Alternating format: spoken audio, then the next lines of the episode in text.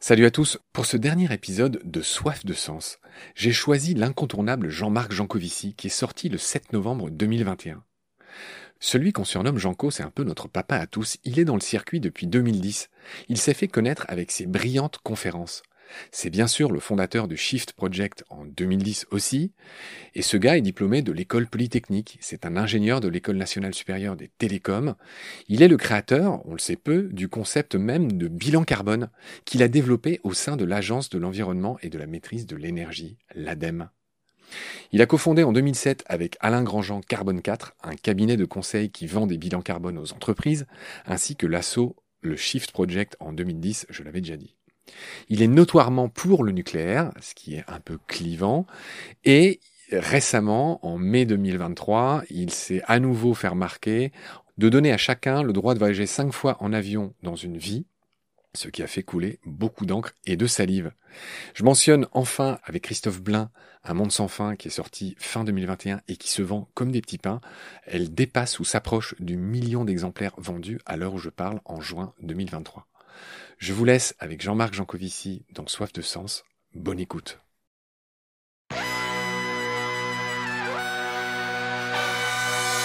Bienvenue dans Soif de Sens, l'émission des humains rayonnants qui changent le monde. Chaque semaine, je reçois un invité écolo, comme aujourd'hui, féministe ou solidaire pour t'aider dans ta quête de sens. Et aujourd'hui, on accueille Jean-Marc Jancovici. Bonjour Jean-Marc. Bonjour.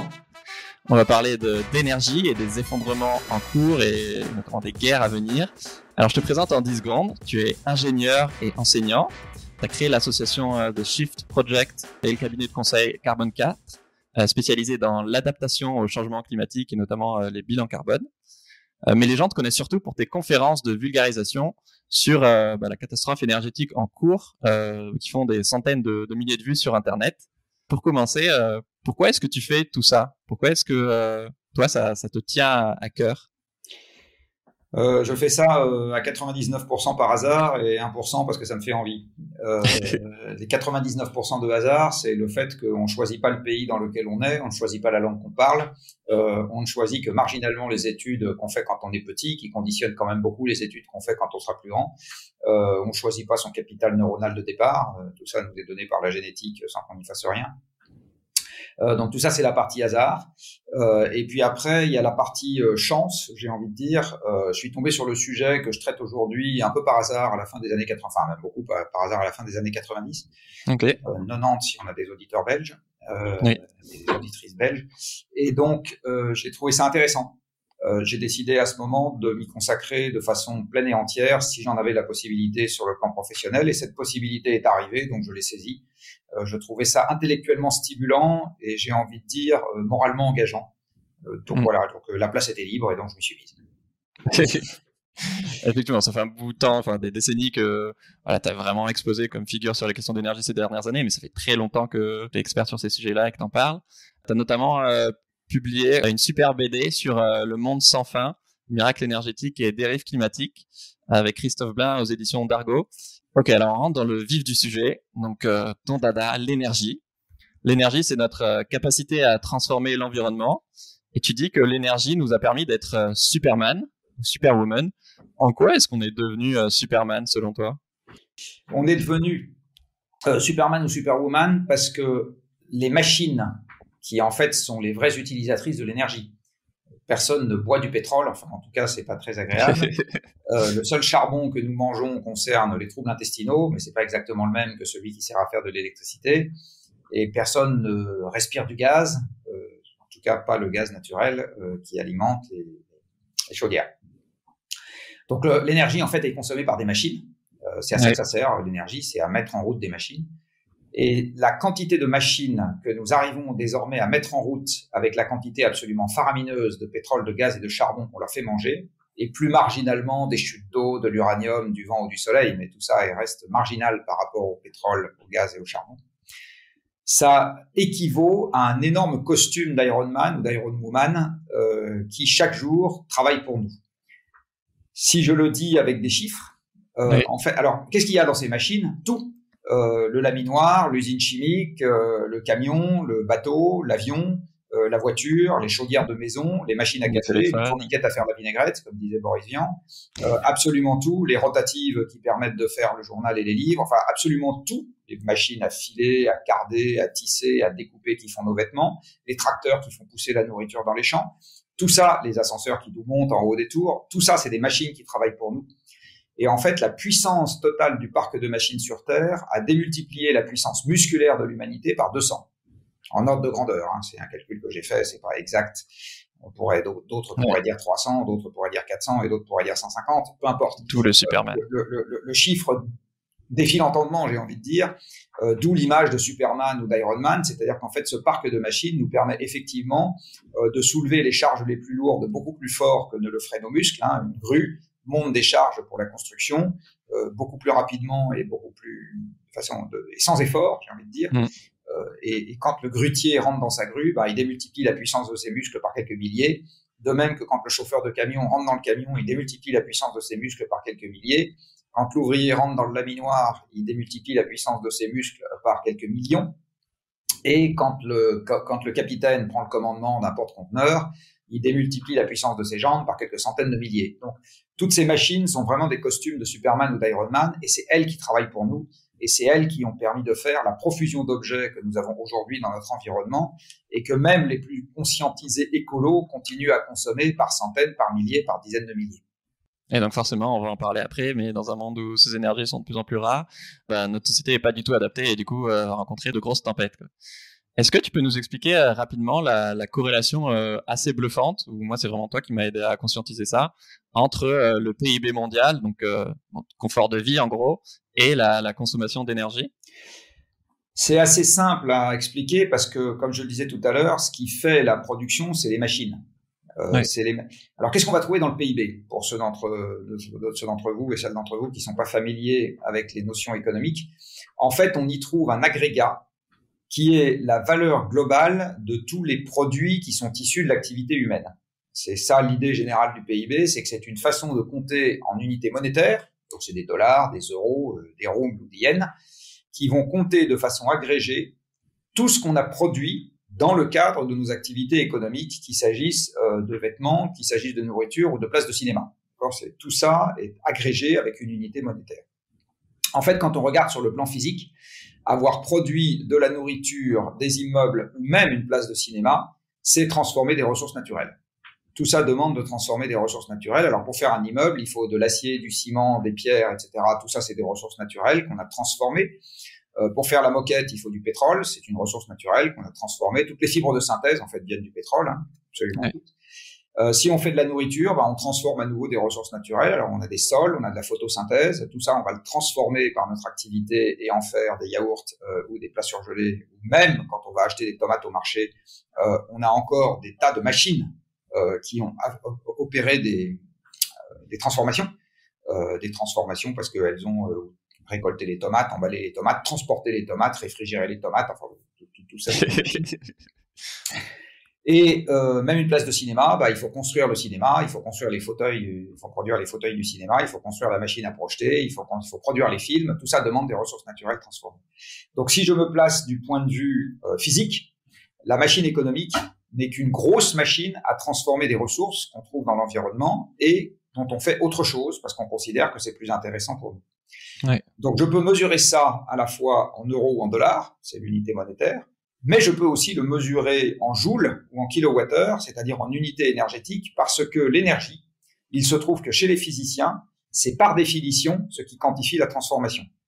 Ce qui veut dire que si je regarde l'économie mondiale comme une grosse machine à transformer les ressources naturelles, hmm, je vais aussi pouvoir mesurer cette transformation en énergie. Et on se rend compte que euh, depuis qu'on a des statistiques à peu près fiables à la fois sur l'énergie et sur la production économique mondiale, l'un et l'autre sont reliés par une relation quasi linéaire. C'est une droite, en gros, qui permet de relier l'un à l'autre. Mais ça, c'est le reflet de ce que j'ai dit juste avant, c'est-à-dire c'est les machines qui bossent pour nous. Les machines utilisent de l'énergie, c'est ça leur nourriture, c'est ça qui les met en action. Mmh. Un tracteur sans carburant, il ne fait rien, et un métier à tisser sans électricité ne fait rien. Donc ce qui alimente euh, les machines, c'est de l'énergie. Et donc la quantité d'énergie qu'on utilise, en fait, c'est la taille du parc de machines en activité. Ce parc de machines transforme et donc la taille de l'économie, de la production économique mesurée en euros, répond au premier ordre à la taille du parc de machines en activité. C'est pour ça qu'on a cette relation linéaire parfaite qui n'est pas une corrélation, qui est une confirmation. C'est-à-dire que c'est normal qu'on trouve ça dans un monde dans lequel les machines sont 200 fois plus puissantes que nos propres muscles et où l'économie se définit avant tout comme un système de transformation. Oui, la force humaine, c'est peanuts à côté. Et du force humaine et peanuts, absolument. Mais effectivement, je pense que tes vidéos notamment aident beaucoup à réaliser à quel point on est dans un monde de machines qui n'est pas forcément quelque chose qu'on a. Non, parce que ces machines, elles échappent à nos sens. On est resté des animaux pilotés par nos sens. Euh, du reste, il y a euh, un, homme qui s'appelle Sébastien Boller qui a publié deux livres très intéressants. Le premier s'appelle Le bug humain et le deuxième s'appelle Où est le sens? Où il rappelle euh, que nous sommes des animaux pilotés par nos désirs et pilotés par nos pulsions primitives et que en fait notre cortex dont on pense que ça fait de nous des animaux très très évolués, en fait servent essentiellement à mettre euh, au service de nos désirs des techniques sophistiquées qui permettent de mieux les satisfaire. Mais fondamentalement, on reste piloté par nos pulsions primitives, euh, manger, se reproduire, se mettre à l'abri, euh, échapper aux prédateurs, enfin voilà, accumuler de l'information, enfin tous ces trucs-là sont très très profondément en nous. Et euh, donc l'énergie a simplement permis d'augmenter ses capacités à mieux manger, plus se sécuriser, etc. Et ça nous a permis d'augmenter la prise qu'on avait sur notre environnement. C'est pour ça qu'on trouve que la drogue est si douce, ou plus exactement si dure, et qu'on a du mal à s'en défaire. Et on s'en rend pas compte encore une fois parce que nous avons créé un univers urbain grâce à cette énergie abondante. On n'a plus besoin d'être à la campagne, c'est les tracteurs qui bossent pour nous. Mm. Euh, on n'a même plus besoin d'être dans les usines, c'est les robots qui bossent pour nous.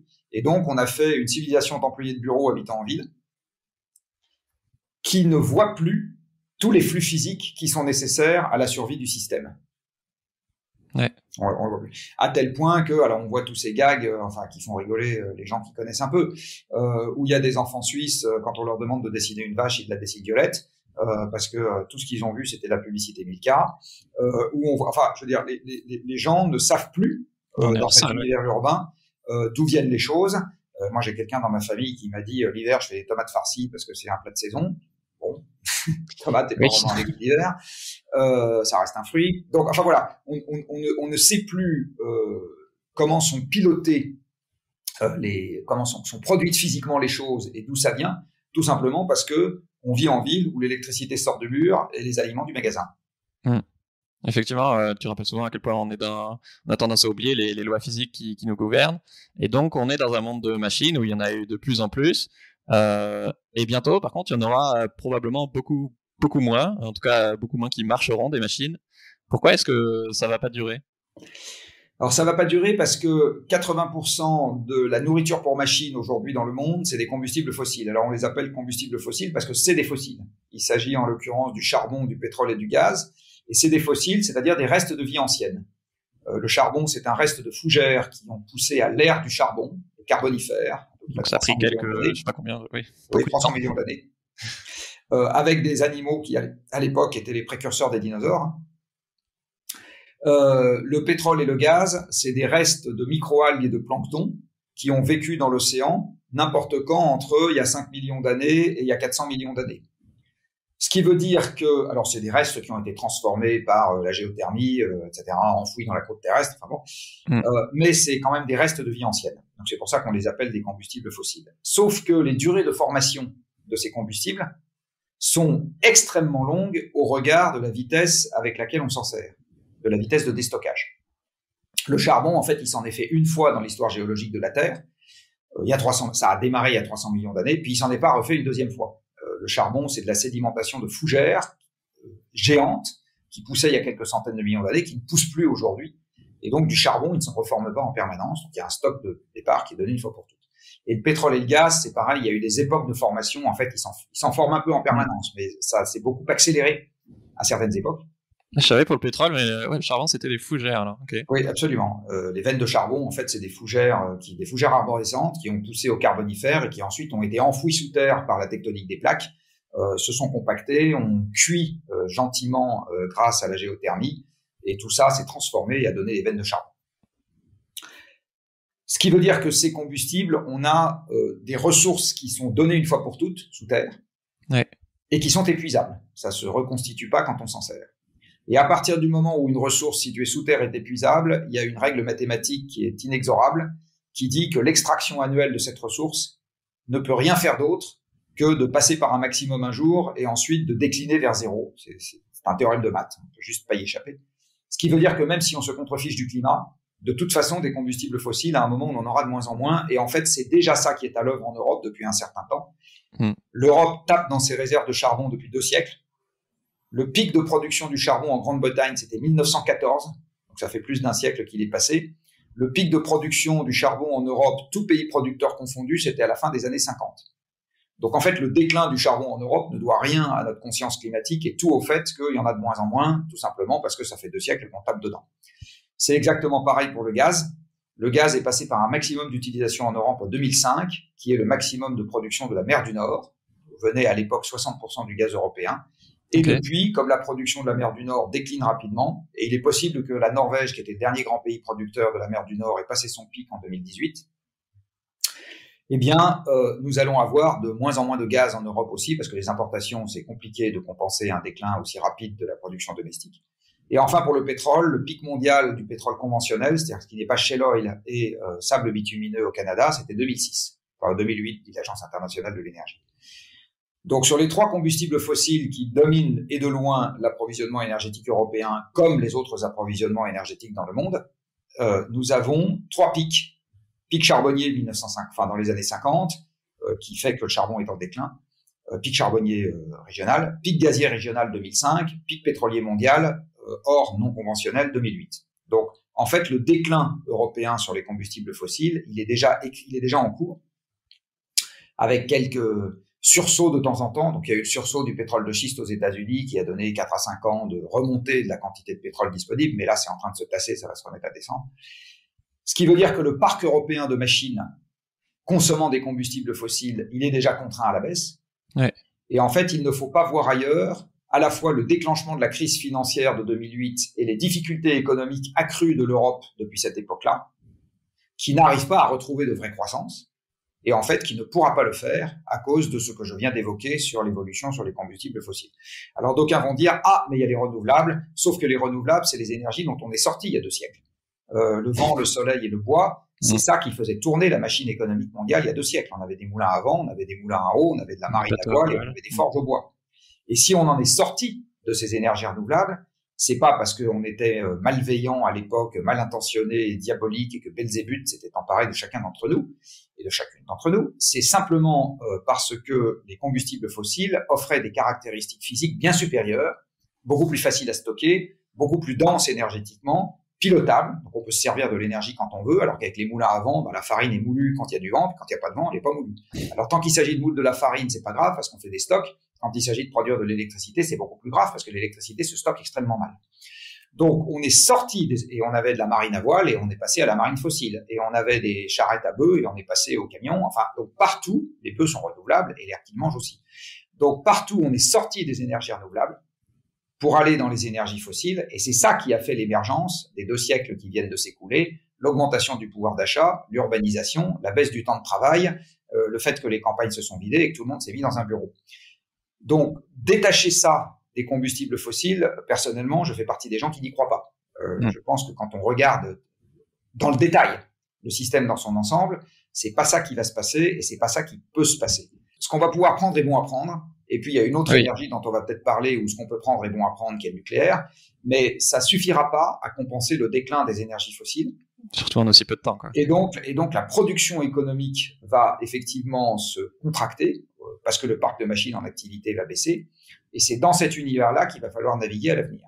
Alors évidemment, c'est très déstabilisant ce que je suis en train de dire, parce que beaucoup de gens s'imaginent aujourd'hui ou aimeraient bien, je ne sais pas, euh, que euh, on puisse à la fois régler nos problèmes et conserver notre opulence euh, au sens euh, matériel du terme.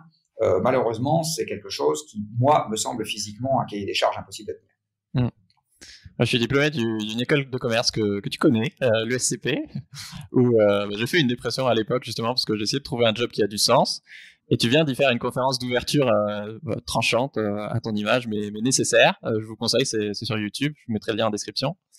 Et après le constat que, pour être un peu enfin vulgaire, que en gros c'est la merde. Euh, tu dis qu'avec une augmentation de quelques degrés en un siècle, euh, ce sera la guerre partout. Est-ce que tu peux développer?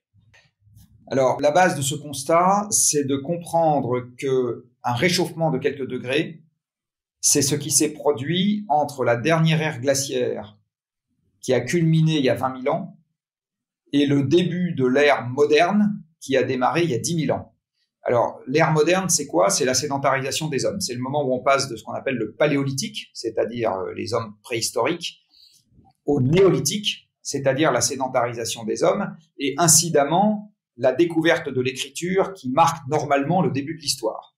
Euh, c'est-à-dire qu'avant, on était dans la préhistoire, il n'y avait pas d'histoire, parce qu'il n'y avait pas de traces écrites, par quelques dessins euh, sur les grottes de Lascaux. Euh, l'écriture, elle est née en fait de la comptabilité. Vraisemblablement, elle est née du besoin. Une fois qu'on s'est sédentarisé, on est devenu propriétaire. Et une fois qu'on est devenu propriétaire, on a compté ce qu'on avait. Compter les troupeaux, compter les récoltes, etc. C'est probablement comme ça qu'est née l'écriture.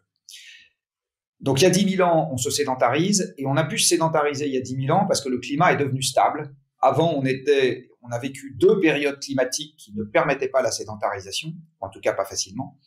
Euh, on a vécu la dernière ère glaciaire qui s'est arrêtée il y a 20, enfin, dont le maximum était il y a 20 000 ans, donc qui a duré jusqu'à il y a 20 000 ans. Et euh, au moment de la dernière ère glaciaire, les moyennes latitudes étaient incultivables. Donc la France n'était pas cultivable, le sol de la France était gelé en permanence. Et à cette époque-là, il y avait des chasseurs-cueilleurs nomades. Il n'y en avait pas beaucoup, centaines de milliers en France, pour l'ensemble de la France, enfin, en de grandeur. Et ils ramassaient des érelles et ils couraient derrière les mammouths, euh, à poil comme chacun sait. Euh, qui, qui, faisaient leur quotidien quand euh, les dieux leur étaient favorables. Donc ça, c'est la France euh, d'il y a 20 000 ans et elle ressemble en gros au nord de la Sibérie actuelle. Quand on passe à la France d'il y a 10 000 ans, ça se produit dans le cadre d'un réchauffement planétaire qui est de l'ordre de 4 degrés pour la planète dans son ensemble. 4 degrés pour la planète dans son ensemble en 10 000 ans, parce que le réchauffement, la déglaciation, c'est à peu près 4 degrés en 10 000 ans, 5 à 10 000 ans ça fait remonter les océans de 120 mètres, ça fait fondre les énormes glaciers qui étaient posés sur la Scandinavie, le Canada, le nord de la Sibérie et les glaciers alpins qui descendaient jusqu'à Lyon. C'était bien pour les Lyonnais, ils pourraient faire du ski euh, sans avoir besoin de prendre la voiture, il y a 20 000 ans. Euh, ça a rendu les moyennes latitudes cultivables. Enfin bref, et ça a installé des forêts aux moyennes latitudes alors qu'avant on avait une steppe arctique. Donc on voit le genre de modification. Alors là, en l'occurrence, c'est une modification qui était plutôt favorable pour notre espèce. Ça a permis la colonisation par des hommes sédentaires euh, d'espaces qui avant euh, n'étaient pas colonisables. Sauf que euh, si maintenant on réitère l'expérience, non pas en 10 000 ans, mais en un siècle, en partant de la température moyenne d'aujourd'hui, là pour le coup, ça créera une déstabilisation qui ira beaucoup trop vite pour les 8 milliards d'individus sédentaires qui aujourd'hui ne peuvent pas bouger facilement. parce que si on bouge, on ne peut pas emporter sur nos dos les immeubles, euh, les silos à grains, les ports, les voies ferrées, euh, les centrales électriques, euh, les pylônes, etc. Tout ça, on peut pas le prendre et l'emmener sur notre dos et l'école primaire et aller s'installer. De toute façon, c'est mondial. Donc Et par ailleurs, c'est mondial. Alors, il reste encore des endroits où il n'y a, pas, a pas grand monde. Euh, je crois le cœur de la Sibérie, par exemple. Euh, sauf que les endroits où il n'y a pas grand monde, il n'y a rien par ailleurs. Donc, si on va dans ce genre d'endroit, on est à poil. Il n'y a pas de route, pas d'école, pas de chemin de fer, pas d'accord, rien. Quoi. Euh, donc, ou on va dans des endroits où il y a déjà tout ça, et à ce moment, il y a déjà des gens, et on gêne quelqu'un, et donc c'est la guerre. Mm. Ou bien on va dans des endroits où il y a absolument personne, euh, mais à ce moment, euh, y a, on, on, repart à poil, et donc en fait, personne n'a envie d'y aller, et euh, ça se passe mal, euh, j'ai envie de dire, parce que les gens n'ont pas d'endroit où aller. Le, le, dans les conséquences qu'on va avoir sur le changement climatique, il va y avoir une baisse des rendements agricoles. Ouais. Euh, qu'on commence déjà à voir dans un certain nombre d'endroits. Euh, cette baisse des rendements agricoles ira avec des disettes. Euh, les disettes ont toujours provoqué des émeutes. la Révolution française a été provoquée par une disette. Le printemps arabe a été provoqué par une disette. la disette a eu aussi un rôle dans le déclenchement de la guerre en Syrie. Donc en fait, les disettes sont, et pour le moment, elles sont localisées, ces disettes. Elles sont dans un monde perfusé à l'énergie fossile qui peut encore produire énormément de céréales partout et donc en importer une partie là où ça pousse pas assez. Mais dans un monde qui sera plus contraint sur le climat et l'énergie, euh, ces mouvements mondiaux de céréales seront moins commodes et donc mm. les gens pourront moins compter sur l'aide externe, euh, payante ou gratuite, euh, quand chez eux il n'y a plus assez à manger. C'est évident que ça, ça va commencer à déstabiliser les populations. euh, il va y avoir des déplacements des zones endémiques de maladies, il va y avoir des endroits où de plus en plus les conditions extérieures ne permettront pas d'avoir des activités normales, euh, il va y avoir des endroits où les écosystèmes vont dépérir, euh, enfin bref, tout ça va faire des mouvements migratoires, tout ça va faire de l'inconfort, tout ça va faire ce que les Anglais appellent du unrest, c'est-à-dire euh, une situation dans laquelle les gens restent pas tranquilles. Mm. Et quand la pression deviendra suffisamment forte, ça, ça, ça, débouchera nécessairement partout et tout le temps euh, sur des conflits, de la barbarie et l'effondrement des systèmes stables. Donc on verra réapparaître un peu partout euh, des régimes totalitaires et guerriers. Du coup, effectivement, on va vivre dans un monde où le climat euh, sera plus jamais stable.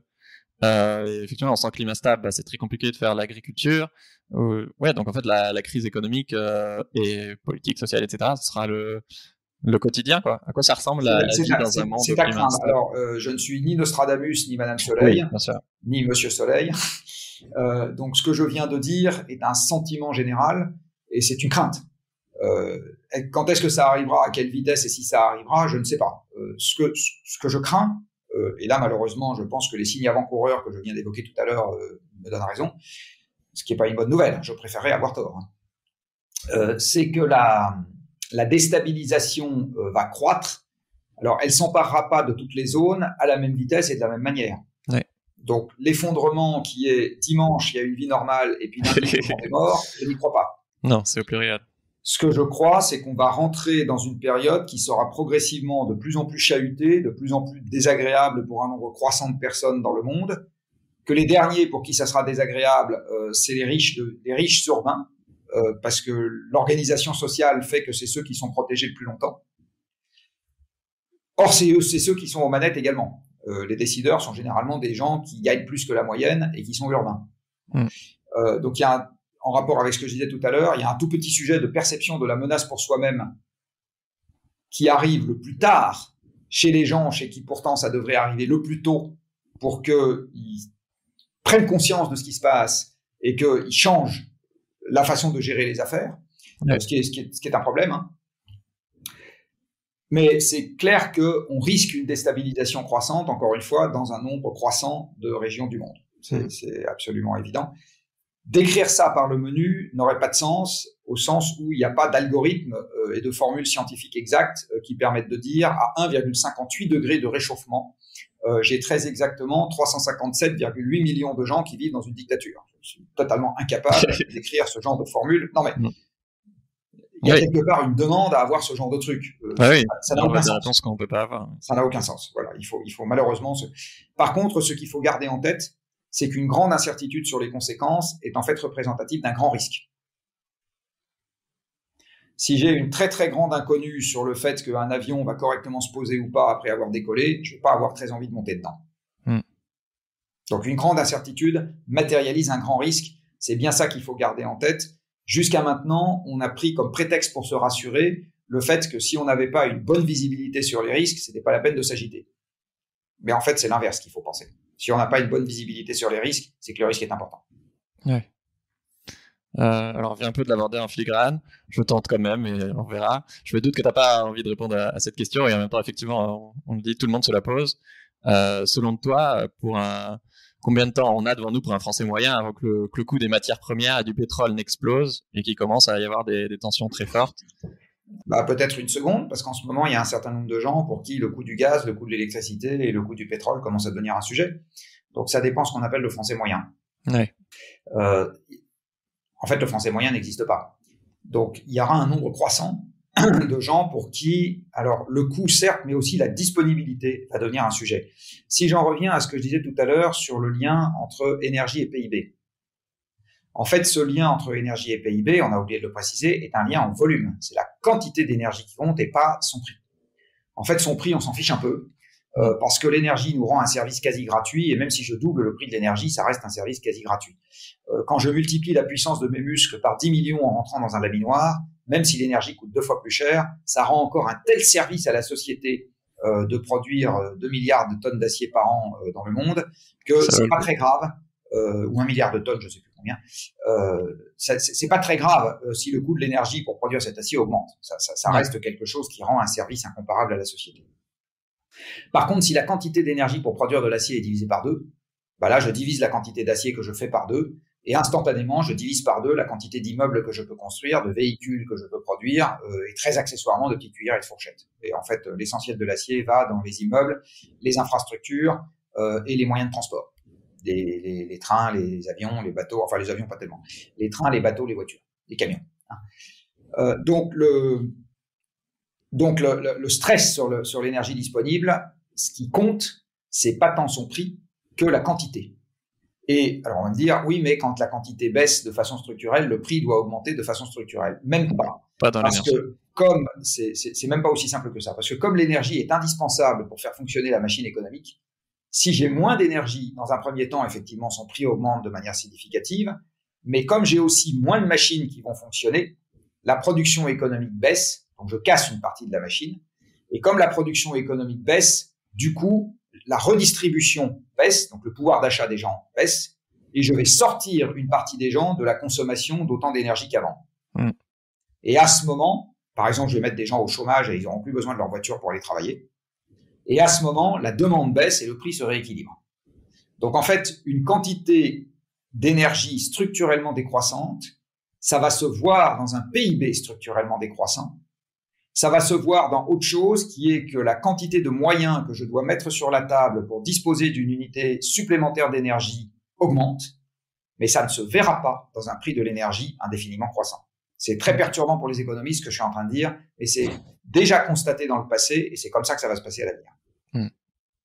Personnellement, toi qui es très conscient de ces sujets-là, euh, qu'est-ce que tu conseilles à tes enfants pour se préparer à l'avenir? Est-ce que tu leur dis euh, d'acheter des terres, de devenir agriculteur ou électricien ou, En tout cas, au niveau individuel, comment est-ce qu'on peut se préparer aux tempêtes euh, à venir?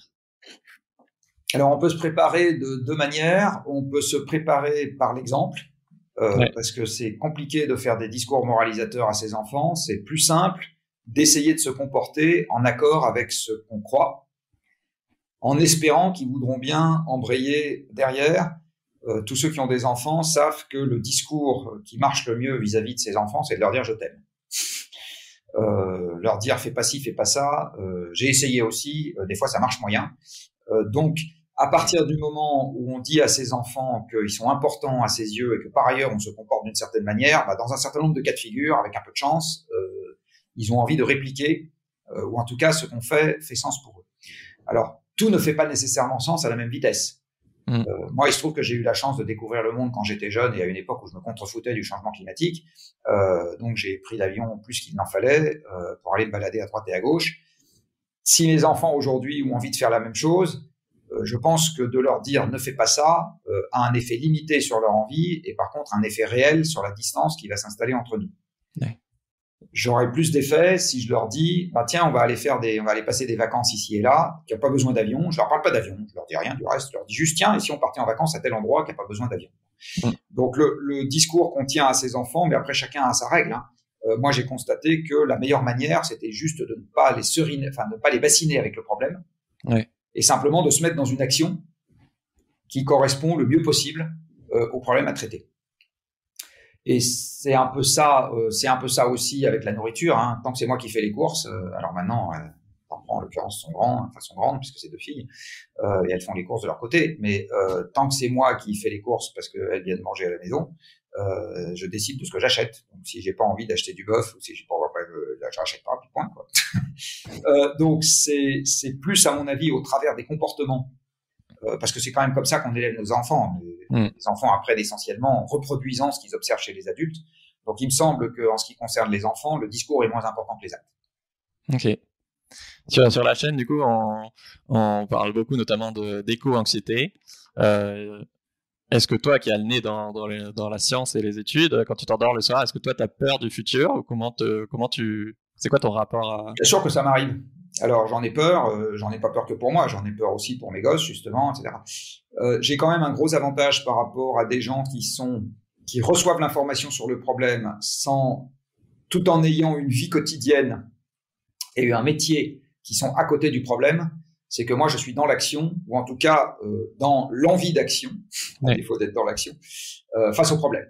C'est-à-dire que vis-à-vis -vis du problème, j'ai des actes professionnels quotidiens qui sont une tentative de réponse au problème en question avec de temps en temps des petites victoires. Alors, c'est pas des grosses victoires, puisque si je regarde la trajectoire d'émissions de gaz à effet de serre de l'humanité pour le moment, euh, ma modeste existence n'a strictement rien changé à ce qui s'est passé. Il n'y a pas de grosses victoires. Et tu penses à quoi comme, comme victoire?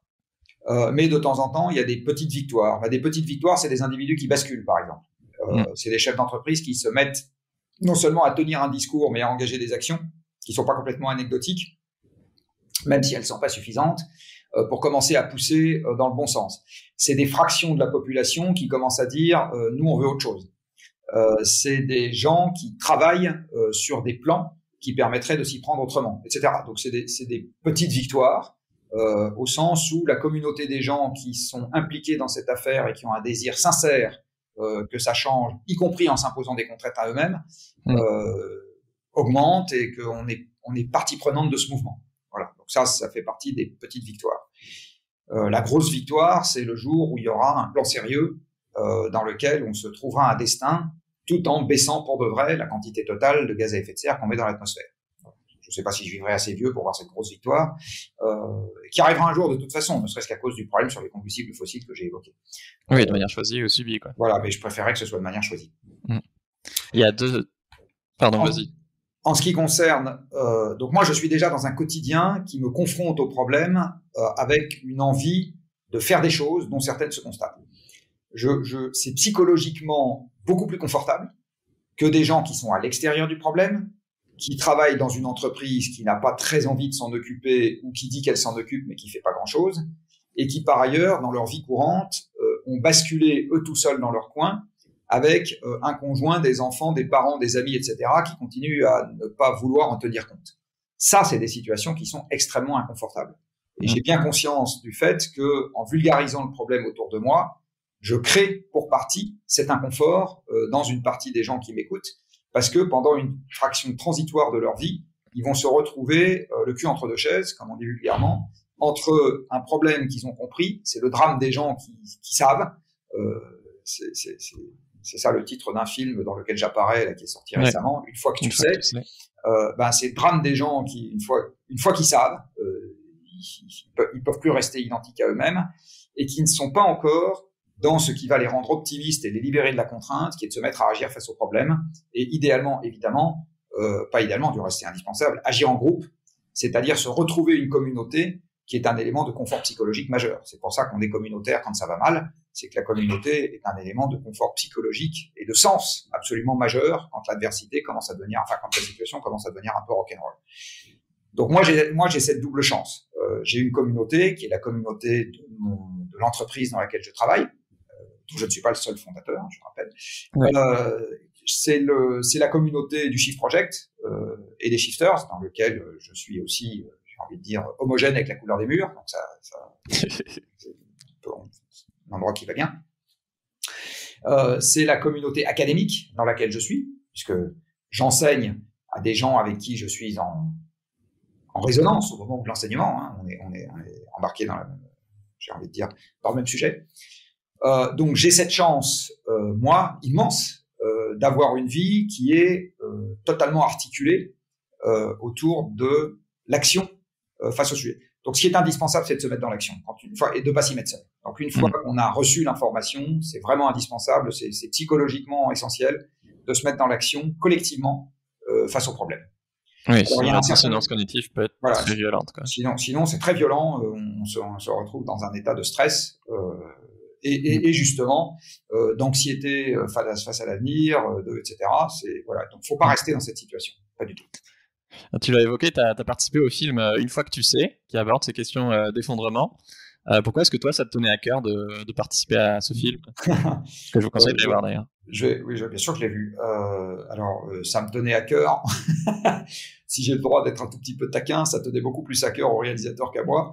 Euh, donc, en fait, le réalisateur m'a dit qu'il avait envie que je sois dedans, et comme il me l'a dit de manière insistante un certain nombre de fois, j'ai fini par dire oui. voilà c'est toujours très, ça demande du temps euh, d'être dans un film, ça mobilise beaucoup de temps. Hein. Euh, donc à chaque fois que je dis oui, euh, en général, c'est des gens qui derrière insistent beaucoup. Euh, il n'y a pas très longtemps, dans un tout autre registre, je suis apparu dans un documentaire à charge contre les éoliennes. Alors, à charge contre les éoliennes, c'était le souhait du réalisateur. Euh, moi, il m'a dit, est-ce que je peux vous interviewer sur la façon dont le système énergétique fonctionne? Et par ailleurs, tout ce que vous avez à dire sur ce mode de production en France vois ça, pas de problème. Euh, mais en fait, je dis pas de problème après qu'il m'ait demandé dix fois. C'est pareil. Euh, c'est en général euh, quelque chose parce que comme je sais que ça demande beaucoup de temps et que le temps malheureusement est une ressource qui m'est comptée, oui. Je, c'est rare que je dise oui la première fois. voilà, donc quand quelqu'un insiste plus que la moyenne, des fois je finis par me laisser convaincre.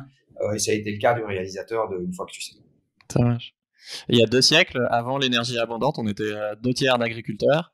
Est-ce que demain, comme bah, il faudra bien se nourrir, c'est plausible que, je sais pas, 10, 20, 30% des Français, par exemple, redeviennent agriculteurs probablement qu'il arrivera une époque dans l'histoire, si on ne s'est pas tous gentiment fait péter la gueule avant, euh, où ça sera de nouveau le cas. Il faut voir que l'agriculture, avant l'énergie abondante, c'était une des méthodes d'extraction de l'énergie de l'environnement sous la forme de la photosynthèse et de l'énergie stockée dans les aliments. Aujourd'hui, cette énergie stockée dans les aliments, euh, il y en a une partie qui est extraite non pas du soleil, mais des combustibles fossiles via la fabrication des engrais qui permettent d'accélérer le rendement de la photosynthèse. Donc en fait, une partie des calories qu'on mange, végétales ou animales, en fait, c'est des calories fossiles. Euh, ça, parce que c'est l'extraction de l'énergie de l'environnement qui permet à la plante de pousser rapidement. C'est plus juste de la photosynthèse, euh, c'est du, euh, c'est des engrais.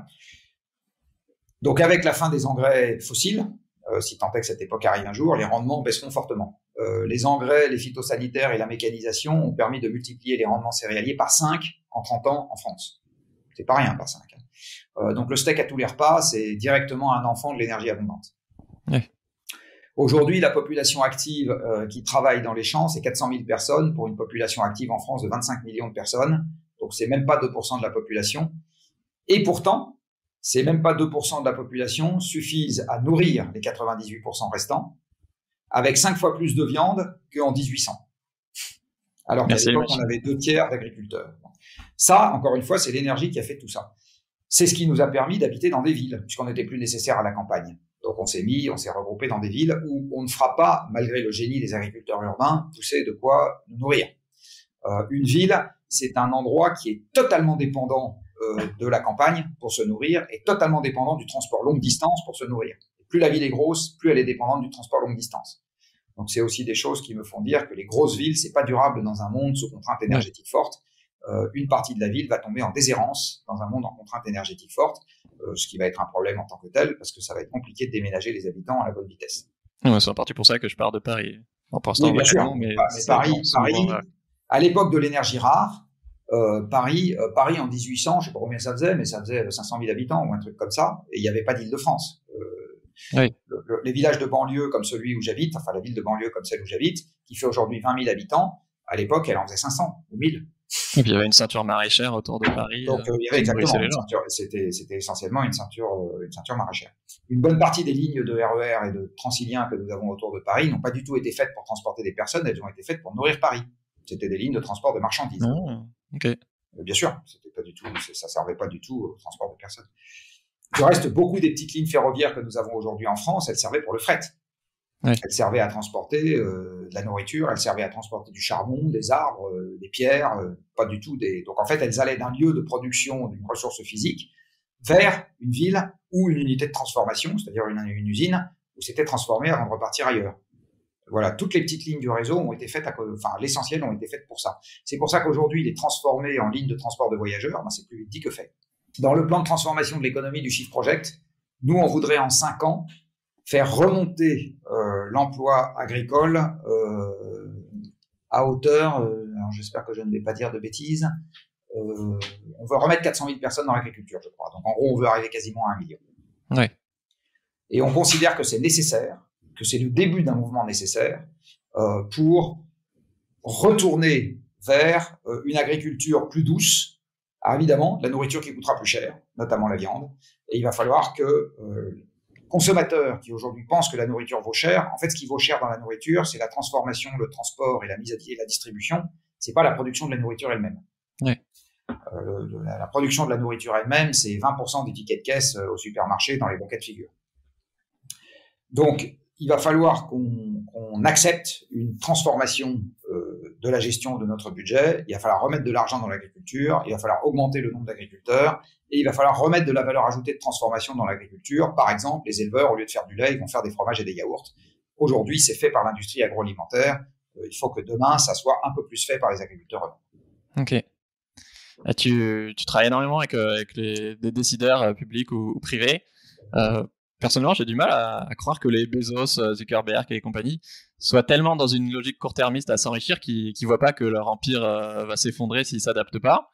Tu penses qu'ils sont dans, dans, le déni euh, idéologique ou que ou qu'ils savent mais qu'ils ont décidé d'en profiter jusqu'au bout, quitte à ce que leur empire bah, s'effondre? Alors, je n'ai jamais rencontré ni Bezos ni Zuckerberg. Mais après, dans les décideurs, c'est quand même pas une catégorie totalement homogène. Ouais. Euh, les décideurs américains qui se sont faits eux-mêmes, donc Bezos et Zuckerberg, sont, mais c'est pour ça qu'ils se sont faits eux-mêmes, j'espère que je vais pas avoir un procès en diffamation, quasiment des malades mentaux. Euh, C'est-à-dire que c'est des gens qui sont totalement mégalos, et il faut ça, il faut ça pour bâtir un empire à partir de rien. Mm. Il faut juste ne douter de absolument rien. Et comme ces gens ne doutent de absolument rien, ils ne sont pas saisis par le doute euh, qui a été évoqué. Ça n'existe pas chez eux ce doute. Donc ils ont peur de rien. Ils ont absolument pas peur que leur empire que leur empire euh, s'effondre. Ils Ok. pensent qu'ils vont devenir les maîtres du monde. C'est- C'est c'est très différent euh, de quelqu'un euh, qui est arrivé à la tête d'une entreprise en ayant déjà eu des malheurs personnels importants, parce que lui, il sait que le malheur, ça existe. Euh, c'est éventuellement très différent euh, d'un entrepreneur qui a déjà eu un énorme coup de stress euh, parce qu'il est passé par un gros coup de passage à vide sur l'entreprise dont il s'occupe. Ouais. Donc, ils sont pas tous pareils. Ça peut être éventuellement très différent de quelqu'un qui, dans sa vie personnelle, a eu déjà l'occasion de toucher du doigt la finitude du monde et des gros problèmes. Je vais donner un exemple. Zuckerberg, je sais pas s'il a des enfants. Bezos, il en a. Ouais, je crois. Euh, mais en tout cas, il y a quelque chose qui peut arriver parfois, euh, c'est que les décideurs se fassent passer une danse par leurs enfants. Donc ça, ça les conduit éventuellement à voir le monde de façon un peu différente. Ils peuvent avoir dans leur vie personnelle quelque chose qui leur est arrivé, qui leur fait prendre conscience du problème. Par exemple, ils ont une maison qui s'est fissurée lors d'une grande sécheresse, euh, qui maintenant sont de plus en plus récurrentes à cause du changement climatique. Par exemple, ils ont une parcelle de forêt euh, qui est à moitié morte, euh, où il y a eu plein d'arbres morts Mmh, euh, à cause de stress hydrique par exemple, etc. Donc, euh, où ils ont une usine au bord du Rhin qui était complètement à sec il y a deux ans. Donc, il y a un certain nombre de décideurs qui peuvent commencer à être touchés dans leur quotidien par les conséquences. À ce moment, c'est clair qu'ils ouvrent plus grand leurs oreilles. Il y en a qui peuvent commencer à avoir des clients qui se réorientent et à ce moment, euh, ils ont pas peur que leur empire vacille, mais ils se disent qu'ils doivent se mettre au diapason. Euh, voilà, donc ce qui va faire bouger une entreprise et donc le patron d'une entreprise, de toute façon, c'est la contrainte. Ça, c'est très clair une entreprise n'innove que sous la contrainte. Donc Oui, tous, les discours des, tous les discours des milieux patronaux consistant à dire ne nous mettez pas de contraintes, on va prendre des engagements volontaires, euh, ça c'est du pipeau intégral. Il faut contraindre les entreprises. Par contre, il faut pas les contraindre jusqu'à tuer l'ensemble des entreprises. Mhm. Qu'on en tue quelques-unes, bah ça sera la vie. Euh, il faut bien voir qu'aujourd'hui, euh, dans le, il y a, il y a une obligation à la charge des entreprises pour laquelle on considère qu'il est légitime que de temps en temps ça fasse des morts c'est la solidarité sur le plan de la santé et des retraites. Les entreprises payent des charges sociales sur les salaires. Si jamais on n'est pas capable de payer ces charges à l'URSSAF, donc ces cotisations sociales, Mhm. l'URSSAF vous assigne et vous colle en redressement judiciaire. Donc elle vous fait mourir, potentiellement. Donc aujourd'hui, et l'une des raisons pour lesquelles les faillites d'entreprises ont considérablement diminué au moment du Covid, c'est que l'URSSAF, on lui a demandé, spontanément, je ne sais pas, c'est arrêter d'assigner les entreprises en cessation de paiement des charges sociales au tribunal. Donc c'est ça qui a fait que les faillites ont considérablement baissé.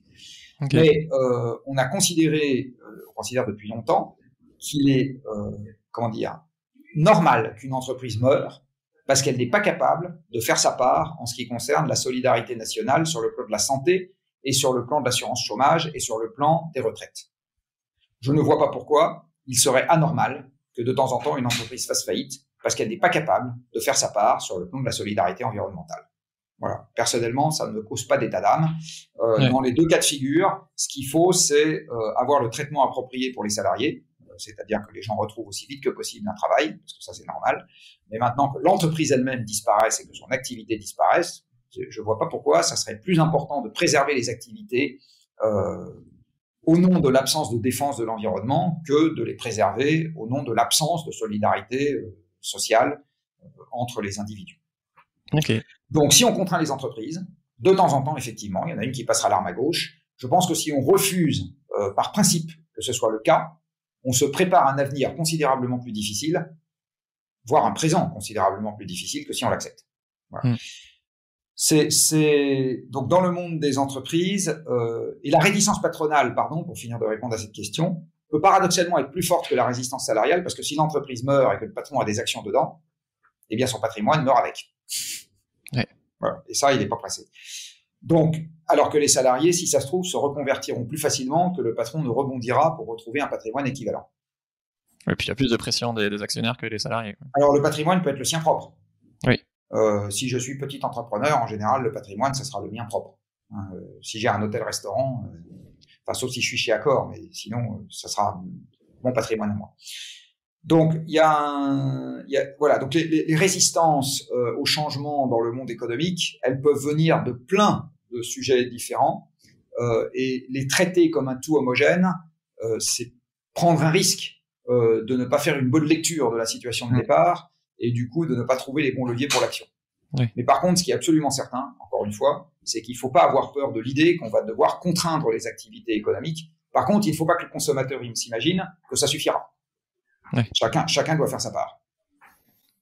Pour finir, le, podcast s'appelle Soif de sens. Toi, Jean-Marc, qu'est-ce qui donne du, du sens à ta vie? Bah, ce qui donne du sens à ma vie, c'est que j'ai réussi à mettre en cohérence euh, le sujet dont je m'occupe et un grand problème sociétal. Euh, on a beau dire que l'essentiel des gens euh, ne sont intéressés que par le profit, etc. C'est vrai pour une petite partie de nos concitoyens, mais une grande partie de nos concitoyens, ils ont quand même besoin de trouver un sens à ce qu'ils font. Mm. Du reste, on le voit bien. Euh, si ça n'était pas le cas, euh, il n'y aurait pas une proportion aussi importante euh, d'ingénieurs allant faire des choses pour lesquelles ils gagnent moins que s'ils allaient faire de la finance, mais qui trouvent plus excitantes. Euh, il n'y aurait pas un nombre important de nos concitoyens qui s'engagent dans le monde associatif, qui est un engagement purement bénévole, qui fait gagner absolument rien. Euh, mais le monde associatif aujourd'hui se porte très bien. Euh, il n'y a jamais eu autant de gens qui sont adhérents d'associations. les dons aux associations n'ont pas trop souffert, voire pas souffert du tout du Covid. Donc on, on l'envie de sens, la soif de sens, euh, est une pulsion importante. Et je vais revenir à ce bouquin de Boller que j'ai j'ai évoqué. Euh, je sais pas si vous avez perçu Boller dans ce podcast, mais non, mais je regarderai. Oui. Mais c'est un invité intéressant parce que euh, donc son dernier bouquin s'appelle Où est le sens? Et il explique en fait que alors je sais pas s'il a tort ou raison sur le plan biologique, mais à la limite peu importe pour moi parce que les mécanismes qu'il présente sont des mécanismes que tout le monde peut observer. Et il explique que le fait euh, d'avoir besoin de donner du sens à ce qu'on fait renvoie en fait à quelque chose de beaucoup plus profond, qui est d'avoir besoin de se situer dans un avenir prévisible, et le sens nous aide à ça, parce que l'avenir prévisible augmente les chances de survie. Euh, si je sais de façon prévisible où passe le gibier ou où trouver un partenaire avec lequel m'accoupler, eh bien, euh, j'augmente les chances de survie et de perpétuation de l'espèce. Et le sens, en fait, revient à rendre l'avenir plus prévisible parce que je suis capable de créer des comportements qui sont prévisibles, euh, donc interprétables.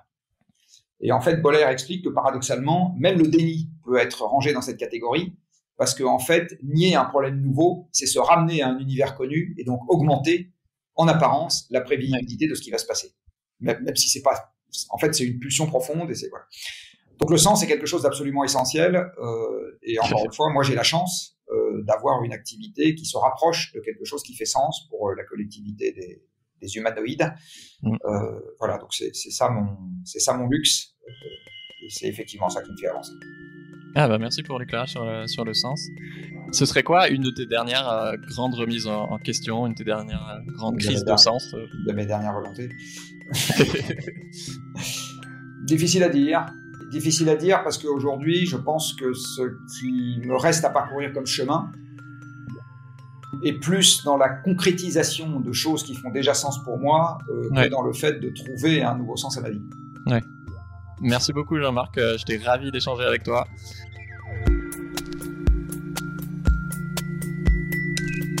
Pendant notre combat, nous deux, tu avais l'œil du tigre, tu en voulais ce soir-là. Il faut que tu retrouves ça maintenant. Et la seule façon, c'est de recommencer au commencement. Tu vois ce que je veux dire?